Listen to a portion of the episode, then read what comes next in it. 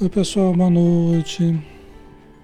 Atrasamos um pouquinho, mas tivemos que reiniciar o computador aqui. Mas deu tudo certo. Aparentemente tá, tá dando tudo certo, né? Graças a Deus. Como é que tá o som aí? Esperando o retorno de vocês para a gente poder começar, né? Sem, sem maiores problemas de som, né? Como é que tá o som aí? Tá ok?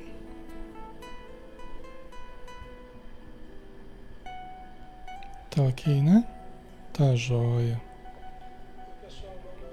Ok, então tá bom. Então vamos lá, vamos estudar, né? Desculpa o atraso aí, mas faz parte, né? Faz parte da nossa, da nossa rotina.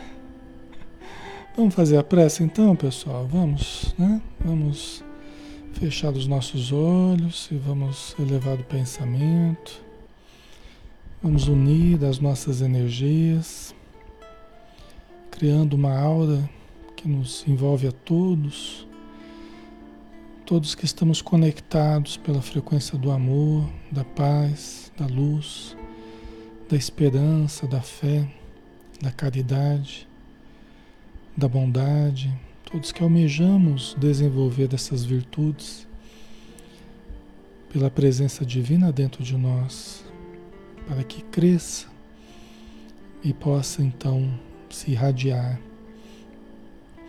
Obrigado, Senhor Jesus, por estarmos juntos, por cultivarmos a nossa amizade, por, por cultivarmos o bem, por podermos discernir em torno dos ensinos espíritas, nessa religião abençoada que nós temos oportunidade de investigar e de usufruir para que nos tornemos úteis às tuas mãos, para que sejamos dóceis às mãos dos bons espíritos e eles possam nos conduzir para as boas escolhas, para os bons caminhos, para as boas atitudes. Abençoa os espíritos necessitados, sofredores, desorientados, que possam ser amparados neste momento, assim como nós, através do conhecimento e através da tua luz. Abençoa todos os lares e todos os irmãos, irmãs, crianças, idosos todos aqueles que estão com dificuldade possam receber o amparo do alto. Que assim seja, Senhor.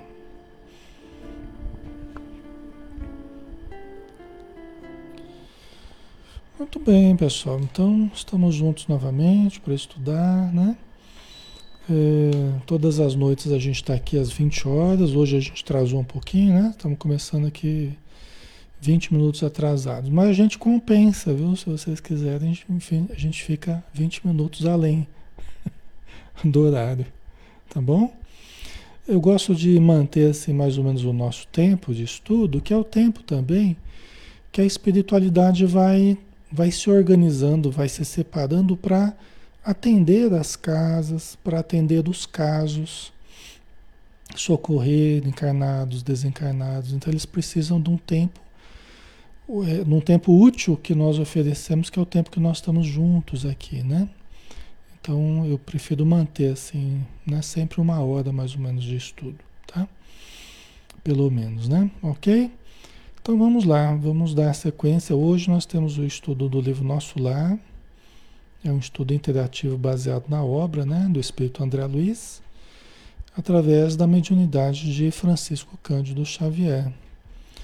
Nós estamos ainda terminando, falta só acho que duas ou três, três slides aí do capítulo 11, notícias do plano, que a gente foi interrompido na semana passada, né?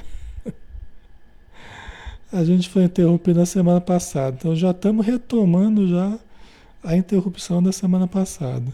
Aí já acontece esse probleminha hoje aí, né? né? Mas são coisas, né? São coisas normais. Então vamos lá, a gente estava nesse slide aqui, ó.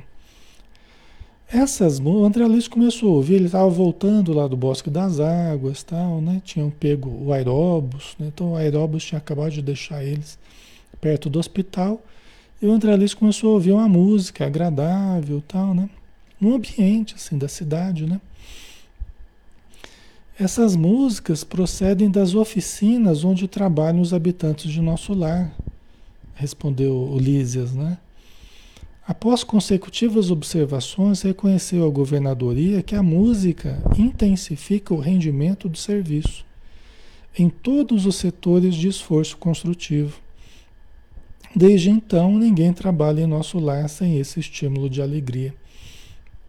É interessante. Então, eles né, perceberam há décadas atrás, há muitas décadas atrás, aí, né, muito antes do que nós, né? A importância da música, inclusive associada ao trabalho. Hoje em dia, nas, nas, nas empresas, né? nos escritórios, né? muitas, muitas pessoas, muitos grupos acabam usando sempre uma música ali, né? para ajudar o ânimo das pessoas, para motivar. No plano espiritual, as músicas são sempre elevadas, né? na região superior você tem as músicas elevadas, tá? Então eles descobriram a importância da música, né? E por isso que a música é tão terapêutica para nós, né? Às vezes a gente não está muito bem começa a ouvir uma musiquinha, né? Uma música bonita, uma música que é leve, né? Ela já muda a nossa vibração, né? Já muda o nosso estado emocional. É extremamente importante, né? As melodias bonitas, né? Ok? Aí continuando. Nesse ínterim, porém, chegáramos à portaria, portaria do hospital, né? Que ele estava internado ainda, o André Luiz, só saiu para dar uma passeada.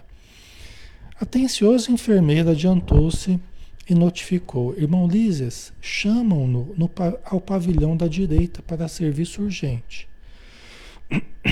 O Lísias é um visitador, né? É, então ele estava sendo chamado ali para um trabalho urgente. O companheiro afastou-se calmo enquanto eu me recolhia ao aposento particular, repleto de indagações íntimas. Né? É assim, o conhecimento é assim, né? Você tem algumas respostas satisfeitas, aí surge um monte de outras perguntas, né? O espiritismo, o espiritismo surgiu das indagações, né? Allan Kardec fazia uma, uma questão, os espíritos respondiam Aí ele ficava com um monte de outras questões, né? Aí ele fazia as outras questões. E assim surgiu o, Espiritismo, né? A Mônica, eu falo que respiro música, é, né? É, alguns mais do que outros sentem muita necessidade da música, né? É, mas é, mas é muito bom mesmo. Tá tudo ok, pessoal? Imagem, som, tudo tranquilo aí? A Alessandra colocou música enleva, anima, constrói, emociona, encanta. É verdade. Educa, né? Educa, harmoniza, né? O ambiente. A gente usa muita música, inclusive nas reuniões mediúnicas, porque há décadas já que a gente percebeu que uh, a importância do uso da música nas reuniões mediúnicas. Porque ela tem várias funções também, de sensibilizar o espírito comunicante, às vezes um espírito que está endurecido. Aí a gente usa é, algo que sensibilize o sentimento dele. E às vezes as palavras não estão conseguindo sensibilizá-lo, mas as notas musicais, a melodia e mesmo a letra cantada, né? Às vezes ela alcança o que as palavras no diálogo não estão conseguindo. E limpa também o ambiente, né? harmoniza o ambiente. Às vezes uma comunicação que está demorando mais tal. E às vezes o ambiente fica um pouco pesado, né? A gente começa a cantar e o ambiente já muda, a vibração já muda. Então facilita até o auxílio a esses irmãos sofredores, né? Então é muito importante, tá? Ok, vamos, vamos para a próxima então, né? O próximo capítulo.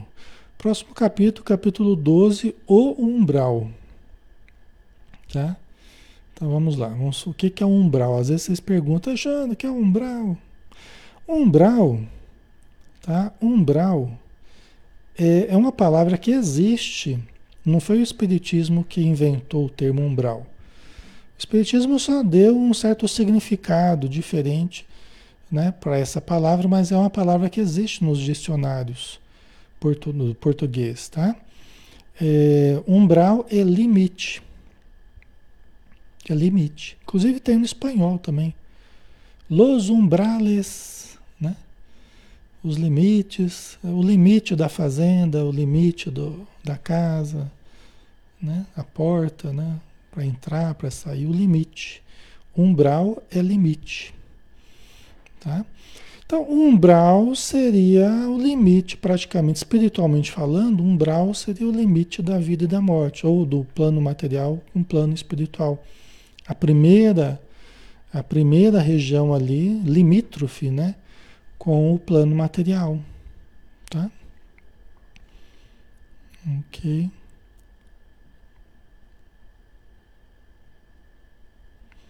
A Renata, Alexandre, mas o umbral é um só no mundo todo? Veja bem, é, Renata, o umbral, nós vamos ver de, detalhes, né, aqui no, no estudo, tá? O umbral rodeia o planeta, ele cerca uma camada que cerca aqui envolve o planeta todo. Tá? Você tem regiões diferentes. Tem um umbral mais leve, vamos dizer assim, né? Tem regiões mais amenas e tem regiões mais pesadas, né? Que aí a gente já vai chamar de regiões trevosas, os abismos, né? Os espíritos chamam de regiões infernais também, na obra do Ação e Reação do André Luiz, eles chamam muito regiões infernais. Até porque faz séculos que se chama de, de região infernal, né? Então os espíritos conhecem mais assim os sofredores, né? Tá? Então você tem regiões diferentes conforme o nível de gravidade, né? Dos delitos, do, do sofrimento, tá? Né? O ambiente mais ou menos pesado, tá? Então vamos lá, né? Vamos entrar mesmo aqui no, no estudo da, do umbral. Após receber tão valiosas elucidações, aguçava-se-me o desejo de intensificar a aquisição de conhecimentos relativos a diversos problemas que a palavra de Lísias sugeria. Né? Quer dizer, o André Luiz, ele, conforme as explicações do Lísias, ele ficava mais curioso para entender melhor certos problemas né? que as explicações dele evocavam. Né? É como aqui, né? às vezes vocês perguntam algo, eu respondo, Aí logo já vem uma porção de perguntas em cima do que eu respondi, né? E é bom isso, porque né, é, quanto mais perguntas, quanto mais questionamentos, o Espiritismo não tem medo de questionamento. A doutrina espírita surgiu do questionamento. Né? A questão é que as nossas dúvidas, a gente não consegue saná-las tudo de uma vez. No estalar de dedos, né? Esse é o problema. A gente não consegue. A gente não consegue resolver todos os nossos problemas em termos de dúvidas, né, de questionamentos de uma vez. Então há que se ter um pouco de paciência, porque é progressivo, é uma vida inteira estudando. Né? É, uma, é, um, é um investimento em livros, em palestras, em reflexões, né? autoconhecimento. Então a gente vai absorvendo esse conhecimento e sanando as dúvidas de uma forma progressiva, gradativa, né? Então a gente precisa compreender isso também, né? Certo? Vamos lá? É, aí o André Luiz continua, né? As referências a espíritos do umbral mordiam-me a curiosidade. Né? André Luiz estava curioso, né? As referências a espíritos do umbral mordiam-me a curiosidade. A ausência de preparação religiosa no mundo dá motivo a dolorosas perturbações. Tá? Então aqui, creio que ele está falando a princípio da própria da própria necessidade dele é, e o quanto que isso perturbava às vezes ele, a falta de informação, a, a precariedade que ele chegou da Terra. Né? Acredito que é sobre isso que ele está falando aqui, né? É porque ele estava, né? As referências aos espíritos do umbral mordiam minha curiosidade. A ausência de preparação religiosa no mundo dá motivo a dolorosas perturbações. Né? Quer dizer, dá a impressão assim que as próprias dúvidas que ele, que ele trazia, que eram coisas que ele não que ele não obteve no mundo. Eram informes que ele podia ter tido se ele tivesse se interessado em buscar. Ele podia ter tido informações, ele podia ter desenvolvido raciocínios em torno da vida espiritual. Ele mesmo já falou isso nos primeiros capítulos, né? Ele faz um meia-culpa, né? Ele faz um, ele assume a responsabilidade, né? Do que ele estava sofrendo, do que ele estava passando. Todos nós temos essa possibilidade, e não de agora, de muito tempo, porque o Espiritismo já está no planeta desde 1857. Né? Então, o Espiritismo podia ter sido estudado por várias outras pessoas, mas algumas pessoas não se interessaram. Né? O André Luiz não se interessou. Chega no plano espiritual, aí tem que lidar né, com todo um processo de aquisição de conhecimento, um ajustamento vibratório, uma série de coisas que podia ter iniciado no planeta. Vocês, por exemplo, vocês estão iniciando no planeta. Vocês não estão esperando chegar no plano espiritual para começar o processo de, de busca de informação, de busca de melhoria, né? Vocês já estão começando agora. E isso é muito legal. Tá? Então isso pode poupar muito tempo de umbral. Vocês perguntaram, todo mundo passa pelo umbral? Passar pelo umbral, todo mundo passa. Por quê? Porque não tem jeito de a gente chegar à região superior sem passar, sem atravessar o umbral. já, que ele, já que ele rodeia a Terra, né? Em todos os, os quadrantes da Terra, né? Em todo o círculo aí. Então não tem jeito da gente chegar ao plano superior sem passar pelo umbral. Né? A gente vai ver isso na, no decorrer dos livros do André Luiz e tal. Só que muita gente, a maioria, permanece no umbral. Aí é diferente.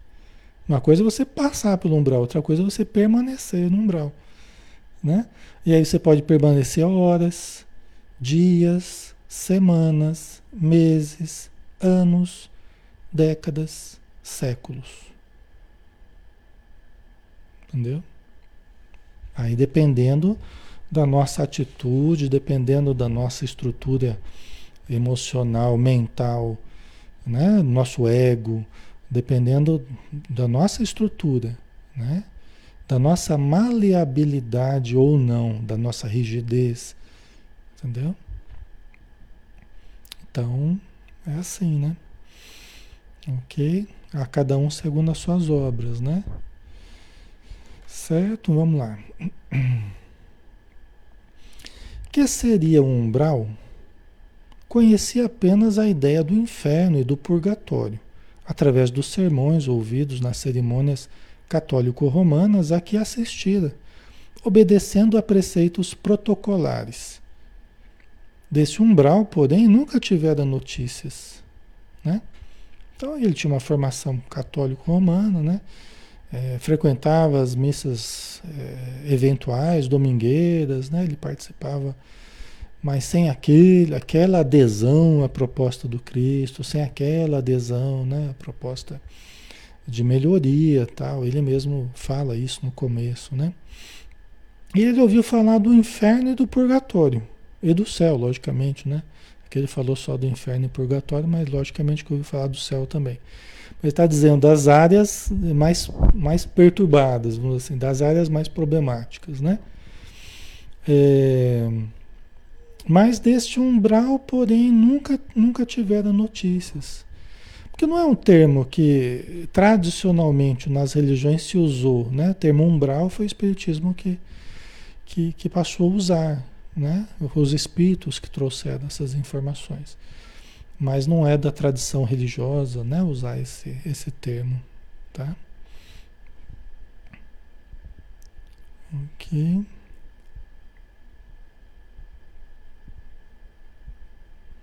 A lei de uma pessoa suicida tem direito de reencarnação? Tem. Tem, todos temos. Todos. Não importa o que nós tenhamos feito. Né? Não importa, todos nós teremos oportunidade de reencarnar, porque é, somente através da reencarnação a gente vai conseguir evoluir. Né? Ninguém verá o reino do céu se não nascer de novo. Tá? Então é preciso voltarmos quantas vezes sejam necessárias para que a gente aprenda a viver, aprenda a amar, né? Então isso é necessário, tá? Muito importante. Ok? Só que assim, né? Lógico, cada caso é um caso. No caso do suicida, né? Ele vai, vai depender quanto tempo ele vai precisar para se equilibrar, quanto tempo vai precisar para receber ajuda, inclusive para se abrir a ajuda. Aí depende de cada caso, né? O tanto que vai demorar para ele reencarnar, tá? E também as condições que vai reencarnar, né? é, é, o tipo de dificuldade que ele vai ter, de acordo com o tipo de suicídio que teve, tá? Então é assim. Ao primeiro encontro com o generoso visitador, minhas perguntas não se fizeram esperar. Lísias ouviu-me atencioso e replicou: Ora, ora, pois você andou detido por lá tanto tempo e não conhece a região? Porque ele ficou acho que oito anos, sete, oito anos, no umbral, né? Né? Então Lisas né, falou de uma forma atenciosa, ora, ora, né? Você andou, você andou detido por lá tanto tempo e não conhece a região, né? Que André Luiz ficou lá, né? É, é, purgando, né? Ficou lá gastando os resíduos trazidos do planeta, né? Os resíduos, as energias deletérias, né? É, recordei os sofrimentos passados, experimentando arrepios de horror. É, o umbral, continuou ele solícito, começa na crosta terrestre. É, o André Luiz ele experimentou. Foi só a Luísa lembrar e falar, puxa, é verdade, né? Fiquei lá vários anos, sofri para chuchu, então só de lembrar eu já senti o arrepio de horror, né? Então, assim, é, é, é, que às vezes a gente não, não, associa uma coisa a outra, né? A gente passa por uma coisa nem percebe que, que tinha ligação, às vezes, com o que a gente estava estudando, com o que a gente estava questionando, né? Certo?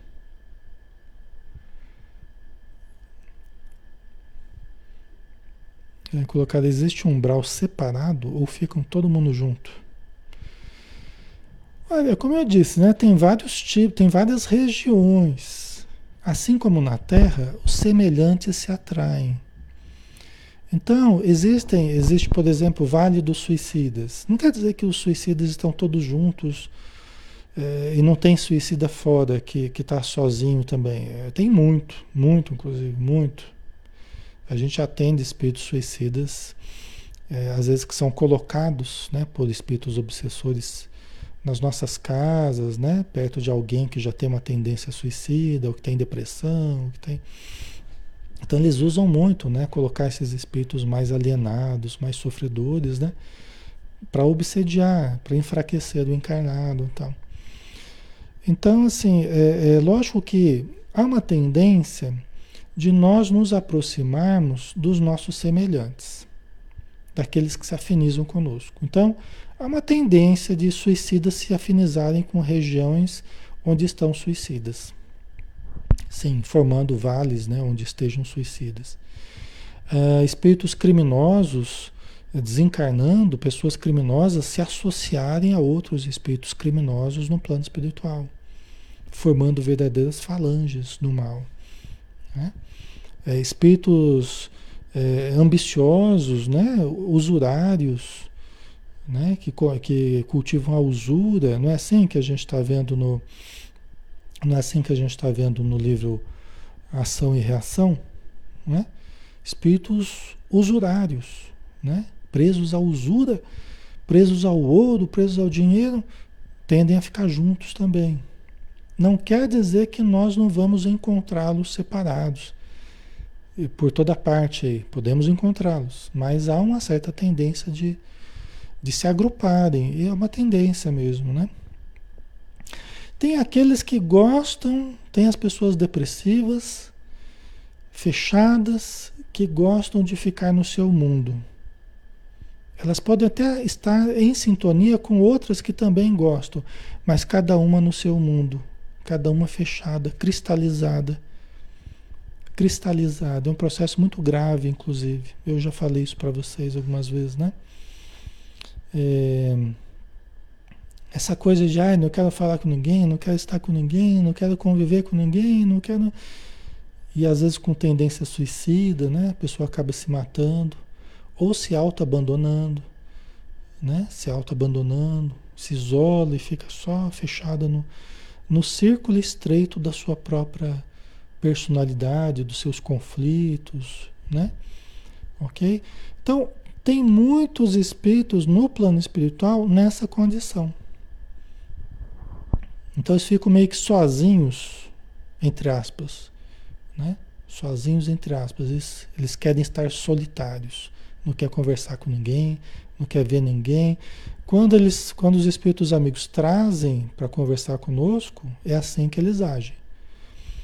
Né? Então eles não querem nem conversar, eles não querem nem falar, não querem.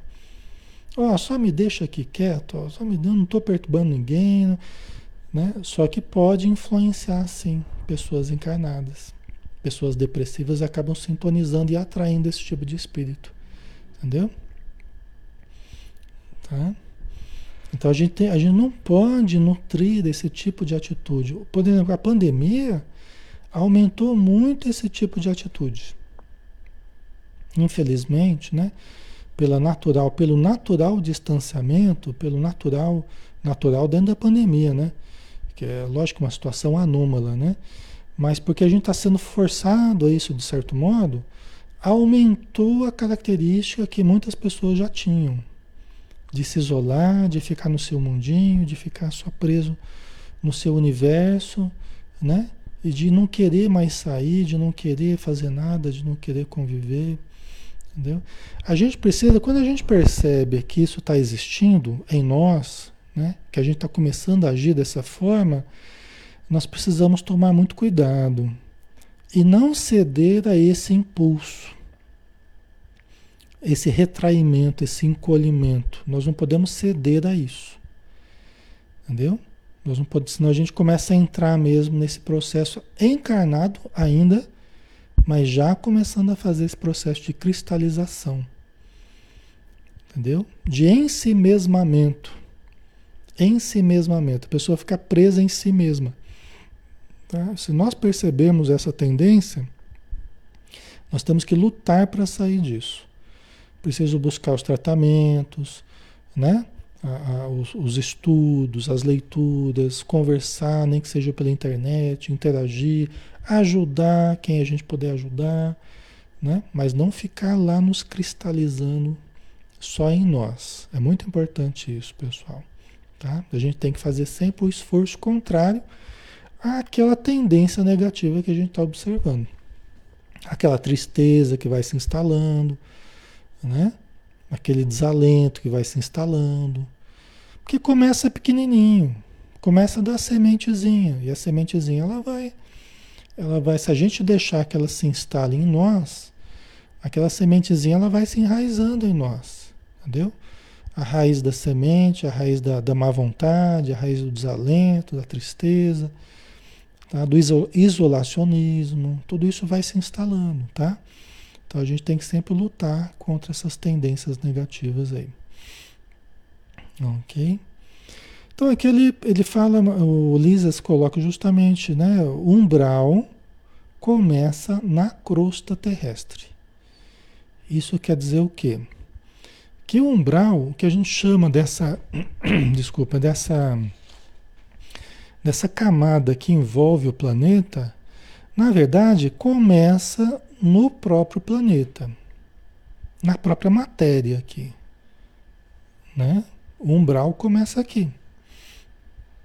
Nós estamos, na verdade, a Terra é praticamente um departamento do umbral. É uma extensão do umbral espiritual, né? Só que a parte material aqui. Infelizmente, ainda a gente tem que. Não dá para a gente entender de outra forma, por enquanto. Né? Tá? Por isso que, se a gente pudesse ver se nós pudéssemos ver espiritualmente ao nosso redor, no planeta, nós veríamos mais espíritos do que encarnados. Né? Com a mediunidade, é que mesmo os médios não enxergam tudo. Se a gente pudesse ver tudo ao nosso redor, nós veríamos mais espíritos do que encarnados. Em todo lugar onde a gente vai, a gente veria mais espíritos do que encarnados. A população de espíritos é algumas vezes maior do que a população da Terra. Entendeu? Então, assim, é, é, e a maioria dos espíritos que estão aqui, próximos da Terra, ligados à Terra, zanzando por aí, vagando, como a gente fala, o espírito está vagando, a maioria são espíritos necessitados. Ah, Alexandre, mas por quê? Porque a maioria é, não se preparou convenientemente para uma vida superior. Muitos os chamados, poucos os escolhidos. Poucos os que ouvem o chamado. Não é que eu fui deixado de lado porque Deus dá preferência para outros, não. É porque aqueles que são escolhidos são aqueles que, na verdade, fizeram por onde ter uma vibração específica, ter uma mente específica, ter um sentimento específico que nós precisamos lutar para ter. Nós precisamos lutar para termos. Ok? Então a maioria em torno de nós, né, se a gente pudesse ver espiritualmente, a gente veria espíritos necessitados para todo lado, no trabalho, né? Em casa, às vezes também no ambiente doméstico, veríamos alguns espíritos, principalmente se a gente não faz o evangelho no lar, as portas estão abertas, assim, entra qualquer espírito, entra e sai. Tem casa que é assim, é um entra e sai de espírito danado. Porque entra quem quer, sai quem quer, não tem barreira nenhuma. Porque o pessoal não faz prece, não lê bons livros, não faz evangelho no lar, né? E mantém o pensamento assim, uma frequência mais baixa, não, não cria defesa nenhuma não cria defesa nenhuma. Então é aquele entra e sai de espírito que os espíritos fazem o que querem. Fazem o que querem. E faz um brigar com o outro, gera doença na família, né? desavença, problemas de todo tipo. Tá? Então, para a gente ser, é, para a gente se proteger de fato, nós precisamos criar uma rotina que favoreça. Precisamos criar uma vibração, uma sintonia que favoreça uma proteção dos espíritos amigos, dos nossos espíritos protetores. Entendeu? Ok? Então, então assim, né? O umbral começa aqui, né? Começa aqui. É, o umbral, para a gente ter uma noção, né? Ele é mantido. Ele foi criado, ele foi criado pelas vibrações, pelos pensamentos dos próprios encarnados. Lógico que ele é mantido também por aqueles que desencarnam, que continuam pensando da mesma forma. Então ele é mantido pelos encarnados que pensam dessa forma e pelos desencarnados que pensam dessa forma.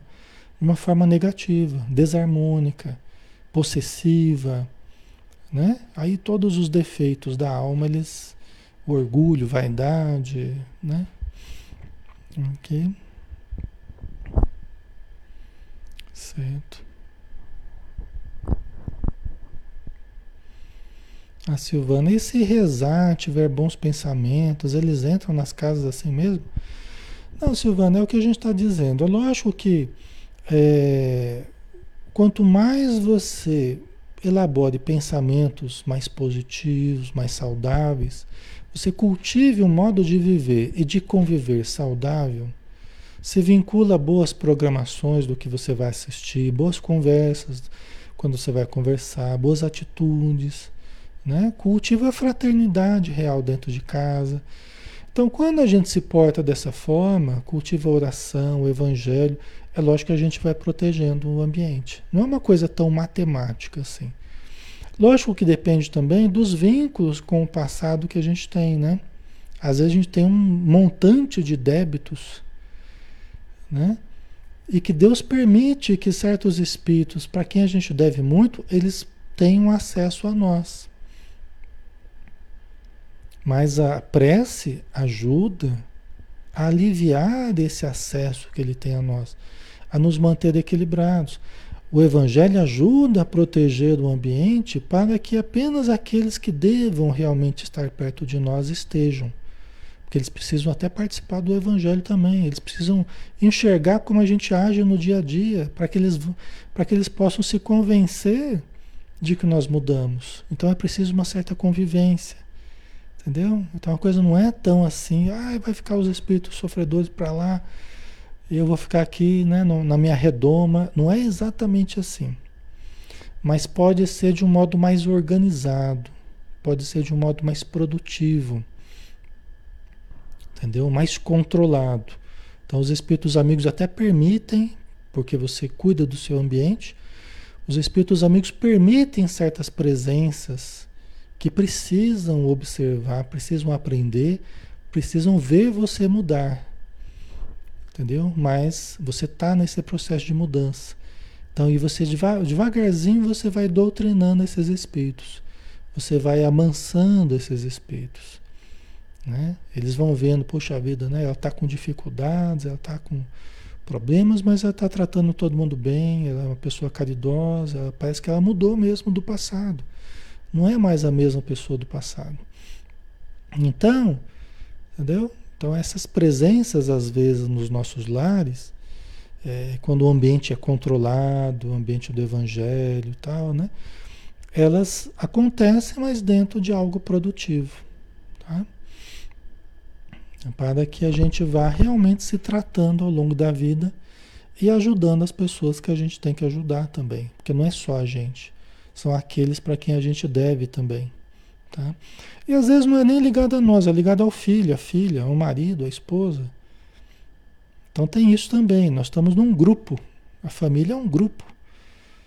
É um grupo terapêutico, é um grupo de, de tratamento né? de várias almas necessitadas que estão juntas. Cada uma delas às vezes tem uns obsessores diferentes.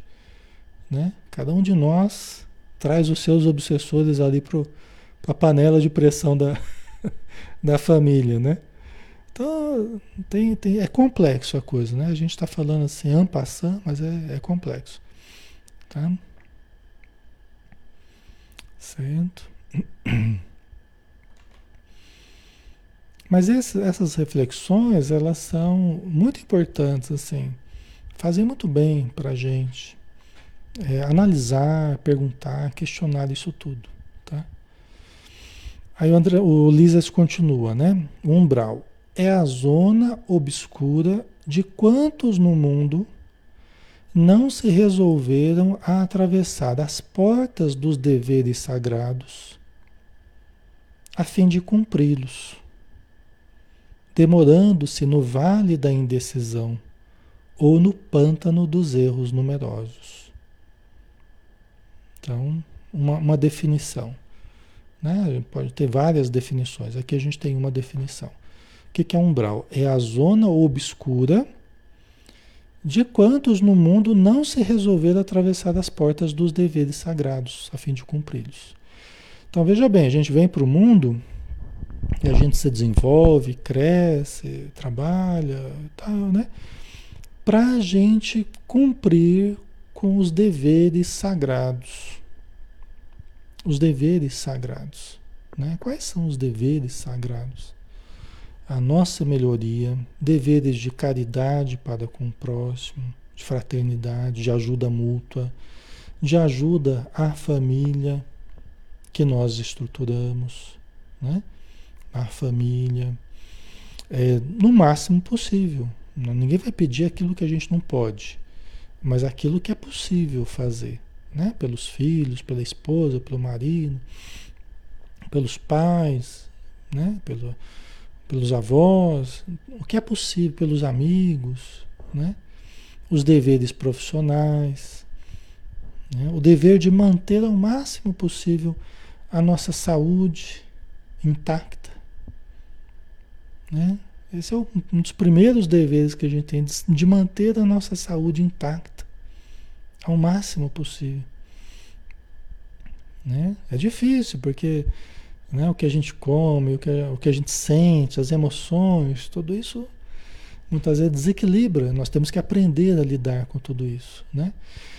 Mas, então, vocês estão entendendo, né? Nós somos chamados a esses vários, vários deveres importantes, essenciais. Né? Essenciais. Sermos úteis à sociedade, né? demonstrarmos qualidade no modo de viver, de conviver com os outros. São todos deveres sagrados que nós temos. Quando nós não nos resolvemos atravessar essa porta dos deveres sagrados, né? E nós não resolvemos, nós resolvemos não cumpri-los de várias formas diferentes. Eu citei vários deveres aqui, né? A gente pode lembrar outros também. Né? E a gente resolve não cumpri-los, né? De repente a mediunidade que eu tenho e que eu tenho chamados para também ajudar através da mediunidade e resolvo não, não aceitar também né? ou a caridade, os, os necessitados pedindo para mim socorro, uma instituição que eu conheço, que eu podia ajudar e não estou ajudando, né? Então, eu vou, eu vou acumulando em mim as faltas, os erros, o que eu não trabalhei, o que eu não desenvolvi, o que eu não aprendi, o que eu não ajudei, o que eu não servi. Então vai crescendo o vazio dentro de mim, né? Cresce o mal dentro de mim, ok? Porque eu não fiz acender, eu não fiz por acender a luz do amor, a luz do bem dentro de mim. E quando a gente mantém esses vazios, esses espaços ociosos, acaba sendo preenchido, né? Pelas situações negativas, pelos sentimentos negativos, pelos maus hábitos, tal, pelos erros numerosos, né? Ele falou aqui, ó, demorando-se no vale da indecisão. Quantas pessoas ficam décadas no vale da indecisão? Não consegue sair da indecisão. Né? Nós temos elementos para decidir entre fazer o bem e deixar de fazer, faça. Né? Entre fazer o bem e deixar de fazer, faça. Mas aí fica, ai, mas será que eu posso? Ai, será que eu devo? Aí fica naquela indecisão e passa décadas e a pessoa não sai da indecisão. Não é?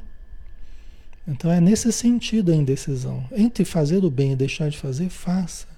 Lógico, vamos fazer com, com equilíbrio, vamos fazer com discernimento. Hoje, no momento atual, nem tudo que a gente fazia antes dá para fazer. Né? Então não vou sair me expondo, expondo minha família, expondo os outros a contaminações. Então, pera lá, nós estamos no meio da pandemia, né? Dá para ajudar de outras formas, sem a gente se expor. Mas numa situação normal, né? Nós temos outras oportunidades e outros recursos, tá? Então é nesse sentido, né? Então é uma região onde vai parar as pessoas indecisas, as pessoas que não saíram da indecisão, não conseguiram produzir, não conseguiram ajudar, não conseguiram se ajudar, né? E cultivaram erros numerosos, né? O problema não está em a gente errar, o problema está a gente ficar cultivando o erro, né? Ninguém está impedido de errar, nós não somos perfeitos, então ninguém vai cobrar a perfeição de ninguém, nem Deus vai cobrar isso de uma hora para outra, né? Mas a gente insiste no erro, né? Fica batendo cabeça, podia fazer diferente, né? Podia fazer diferente, mas fica insistindo nos erros numerosos, fica acumulando erros, né? Então aí já complica, né? Porque vai acumulando, vai acumulando, a vibração vai ficando difícil, né? Tá? Ok, pessoal, tá fazendo sentido para vocês? Ok. Certo. Quando o espírito reencarna, continua Ulisses, né? Promete cumprir o programa de serviços do Pai, do Pai com letra maiúscula, que é Deus, né? Ou seja, os nossos propósitos superiores que eu estava falando agora há pouco, né? Deveres de toda criatura para evoluir. São deveres que todos nós deveremos cultivar para evoluir. Uma vida digna, uma vida de trabalho, uma vida de estudo, uma vida de aprendizado, uma vida de amor, uma vida de cuidados, atenções, não é? utilidade. Então todos nós viemos com esse programa em mãos, mesmo que a gente não veja, mas tá esse programa a gente veio com ele, viu, pessoal? Tá? Então a gente prometeu, não, eu, eu vou, eu vou descer lá na terra e vou vou fazer a minha parte. Eu vou cumprir com aquilo que eu preciso fazer, pagar as minhas dívidas do passado, ajudar minha família e tal, né? Entretanto, ao recapitular experiências no planeta, ao retornarmos ao planeta, e de certo modo é uma recapitulação, porque aqui, a gente já esteve aqui muitas e milhares de vezes aqui na Terra, então a gente recapitula experiências no planeta. A gente meio que relembra certas coisas em contato com a carne, em contato com o planeta, em contato com a matéria. Né? Entretanto, ao recapitular experiências no planeta, é muito difícil fazê-lo para procurar, para só procurar o que lhe satisfaça o egoísmo. Então o que, o que acontece? É muito difícil as pessoas, quando elas reencarnam, elas lembrarem daqueles compromissos lá, aquele programa de serviços do Pai. E aí a gente só quer aquilo que satisfaz o nosso egoísmo aqui na Terra. Falou em sacrifício, falou em doação, falou em perda de liberdade para fim de ajudar, a fim de servir. Epa, não é comigo, né? A gente já sai de fininho. A gente já sai fora. Não estou gostando dessa conversa não, né? Falou em doar tempo, falou em doar dinheiro, falou em doar suor, falou em, né? Usar os momentos que seriam de descanso, que seriam de lazer, usar para trabalhar na casa espírita, para colaborar, né? Dar um prato de sopa, sopa, roupa, ajudar, ir na favela, ir no... Aí a pessoa já, opa, né? Ah, mas não vai dar, porque eu tenho que viajar, e é uma viagem após a outra. Vum para cá e vum para lá, avião para cá, avião para lá, e vai para fora, e vai para dentro, e vai para o mar. Né? E vai para todo lugar, mas nada de, de gastar o tempo e as energias e a saúde não, não ajuda o próximo. Né? Os mais jovens falam que não podem porque são jovens. Os mais velhos falam que não pode porque já são velhos. né? Os casados falam que não pode porque tem família. Os que não têm família falam que não pode ajudar porque está em busca dela. Cada um acaba alegando justificativas diferentes para fugir do trabalho, para fugir do estudo espiritualizante, para fugir da caridade, para fugir. Vocês entendem? Então a gente acaba ficando só no círculo estreito do nosso ego, do nosso egoísmo, e aquilo que agrada aos sentidos e aquilo que traz prazer para a gente. Só que tem um prazer que é o prazer de servir. É o prazer de servir, né? Quando a gente vai descobrindo o prazer de servir, o enorme prazer de ser útil, de ajudar, de socorrer. A Joanita, quem sobrou? Oi, tem mais. os sãos falam que não precisa porque tem saúde. Os doentes falam que não pode porque estão sem, sem saúde. tem outras desculpas também. A gente está aqui só resumindo algumas, né? Tem outras desculpas também. Né? Então, é, é, é a gente fica naquele círculo estreito da, da, das desculpas, né? Para a gente continuar com o nosso egoísmo e com o nosso, nosso bem-estar, vamos dizer assim.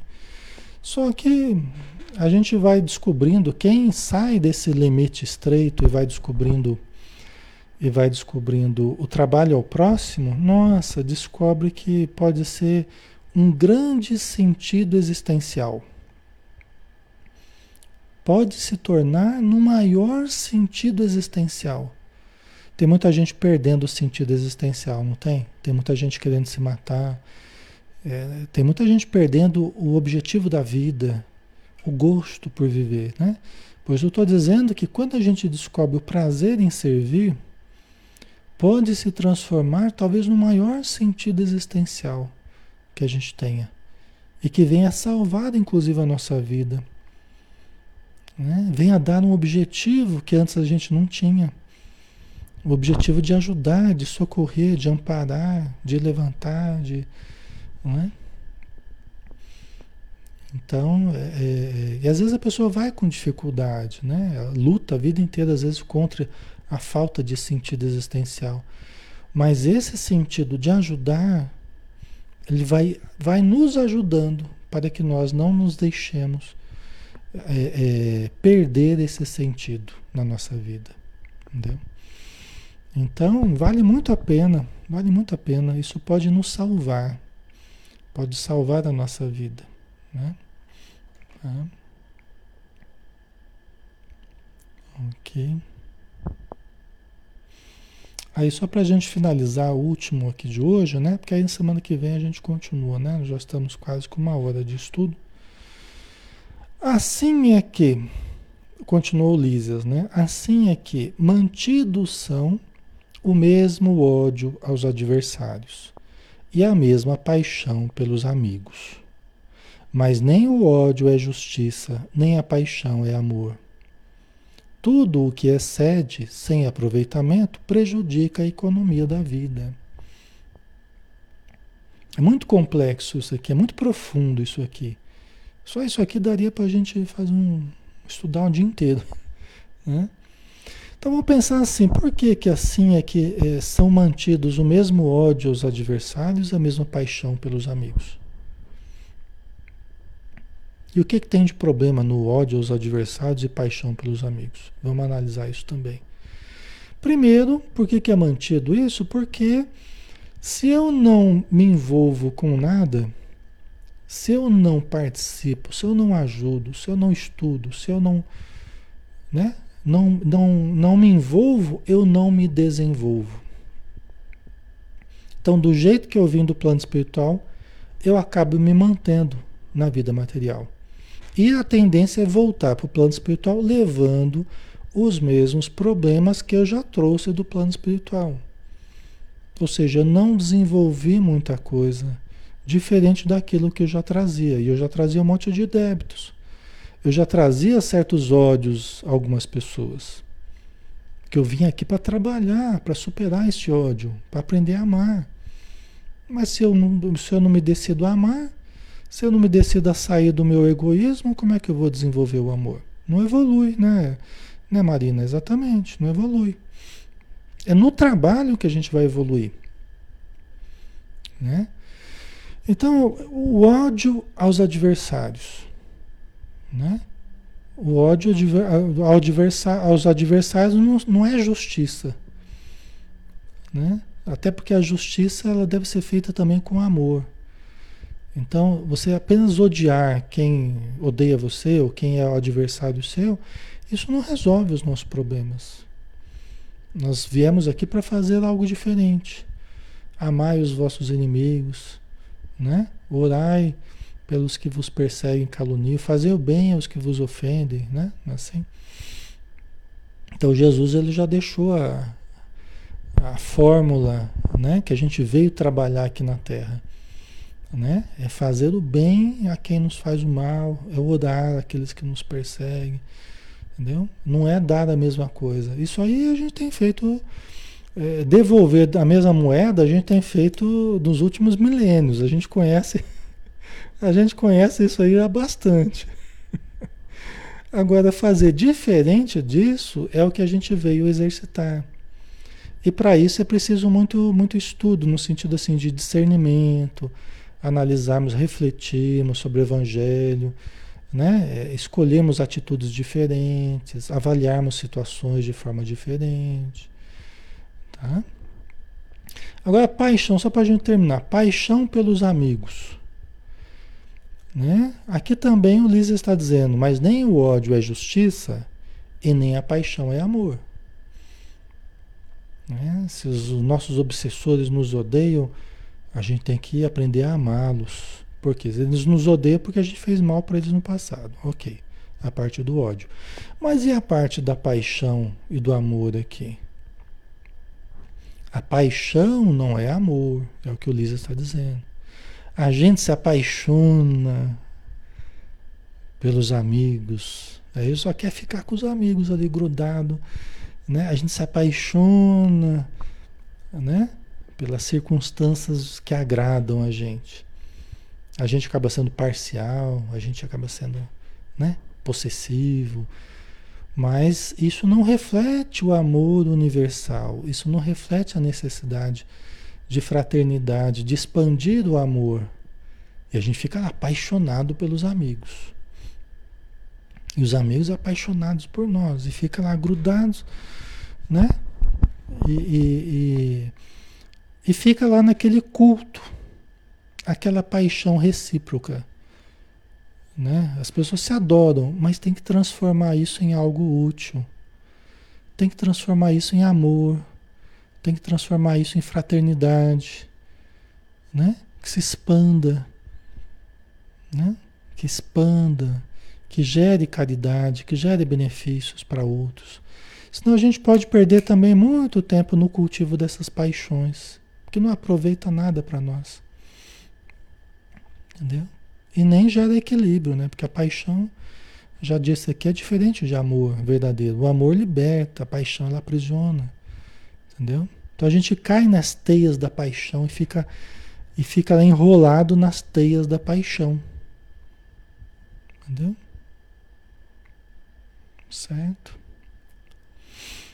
Então tudo que excede, tudo que sobra, tudo que extrapola, sem aproveitamento, prejudica a economia da vida prejudica a economia da vida. A gente gasta muita energia nas paixões. E não é só a pessoas, é paixão a coisas, a situações, a, né? Não é só pessoas, né? Mas também, né?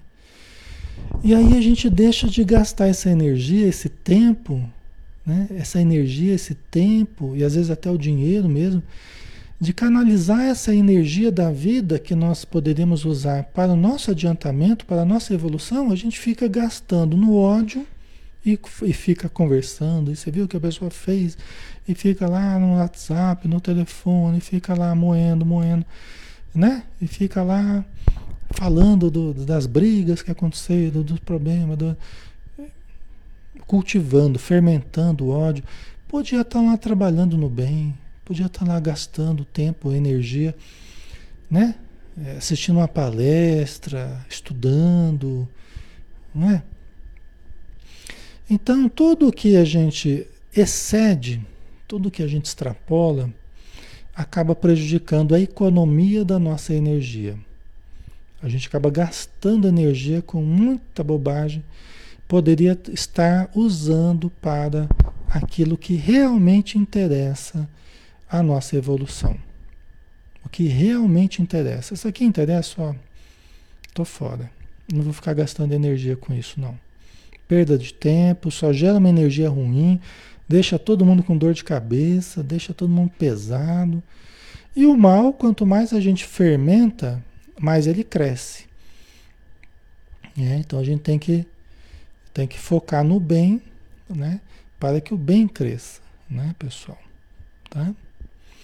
Certo? Então é preciso estudo, é preciso mudança de hábitos, né? É preciso mudança de, de rotinas né? na nossa vida. Sem mudança não tem melhoria. Senão a gente fica fazendo as mesmas coisas querendo resultados diferentes. Não vai existir resultado diferente fazendo a mesma coisa. Tá? Preciso mudar. É, não há crescimento sem mudança. Tá? Nós precisamos rever hábitos, né? conceitos e tudo mais. Tá? Ok? Então, umbral é onde vai parar esse tipo de comportamento. Esse tipo de comportamento, de atitude, de hábito, de, vai parar tudo no umbral. Fica retido lá para gerar reflexões, para a pessoa pensar o que fez da vida, onde gastou as energias, o que priorizou na sua existência. Né? É para isso que serve o umbral. Ok? Vamos então dar uma finalizada aqui, pessoal. Já uma hora né, de estudo.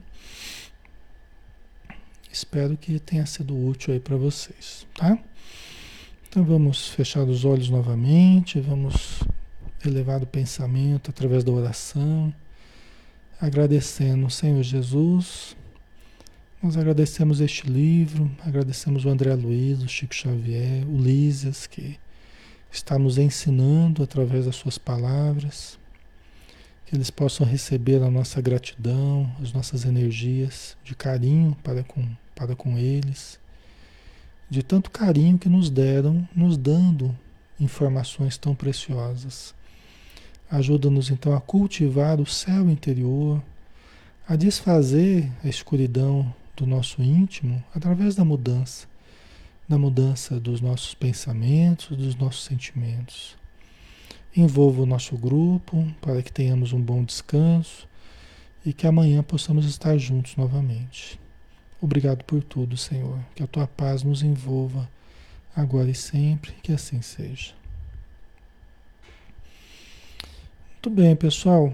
Um abração cada um de vocês, tá?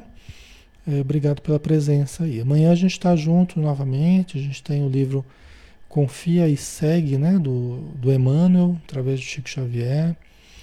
E estaremos juntos aqui novamente, tá bom? Um abraço, fiquem com Deus, pessoal. Até mais.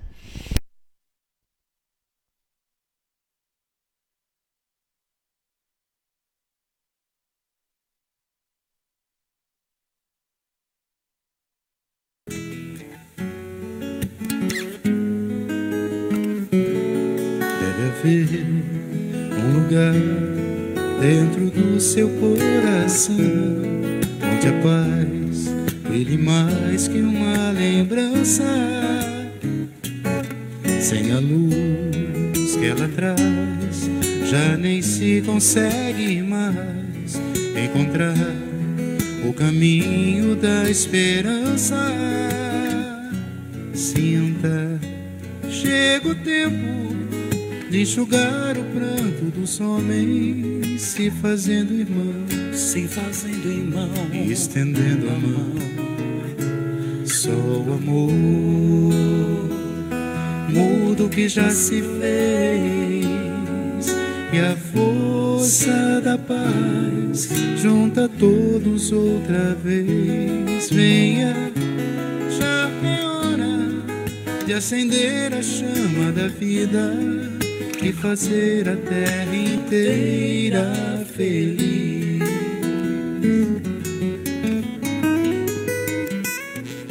Se você for capaz de soltar a sua voz pelo ar, como prece de criança,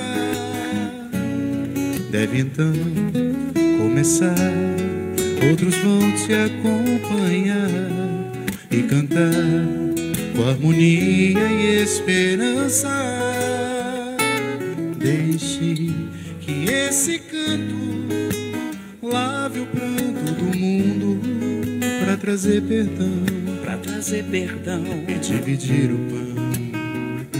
Só o amor muda o que já se fez e a força da paz junta todos outra vez. Venha, já é hora de acender a chama da vida e fazer a terra inteira feliz. Quanta dor e sofrimento em volta a gente ainda tem para manter a fé e o sonho dos que ainda vêm a lição pro futuro vem da alma e o coração.